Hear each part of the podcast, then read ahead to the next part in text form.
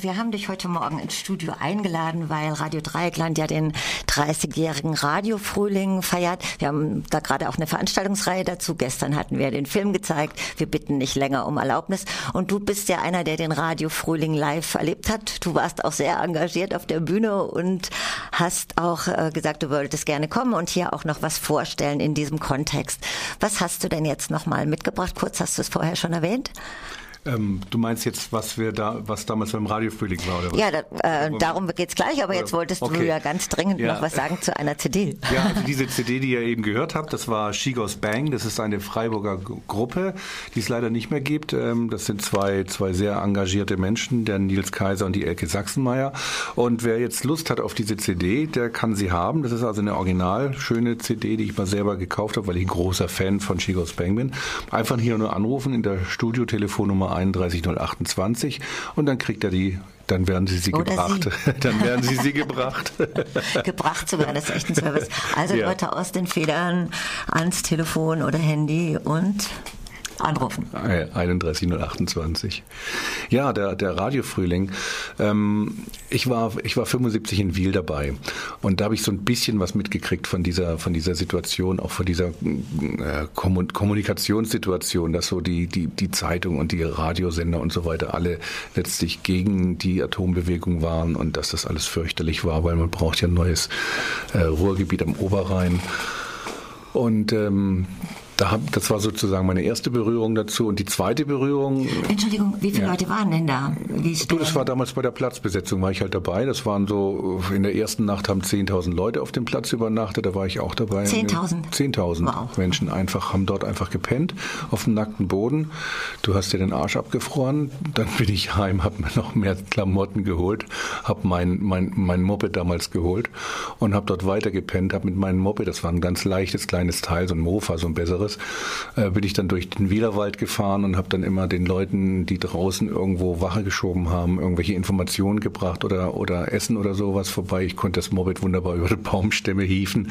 Das, wie gesagt, das war so eine ja, so eine Situation meiner, meiner politischen Menschwerdung sozusagen. Ich war damals eher so ein Milchzahnrocker. Wie alt warst du damals? Wie? Wie alt warst du damals? Äh, da war ich 24. Okay. Ja, war ich 24. Und ähm, da, wie gesagt, äh, bin ich das erste Mal mit Leuten so in Berührung gekommen, die ein bisschen was mit Radio tun und machen wollten auch. Äh, ich glaube, es gab sogar im Freundschaftshaus schon so Sendungen dazu. Und äh, das war so Radiowerte Fessenheim, Mussmann habe ich kennengelernt, die ganzen Leute.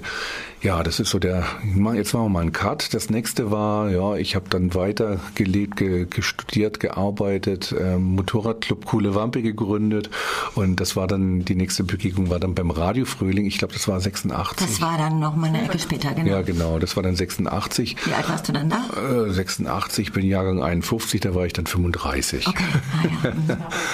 und und ähm, ja, beim, beim Radiofrühling, da war es so, wie gesagt, wir, wir waren in, damals ein sehr rotzfrecher politischer und linker Motorradclub, sind wir heute auch noch, Motorradclub Coole Wampe.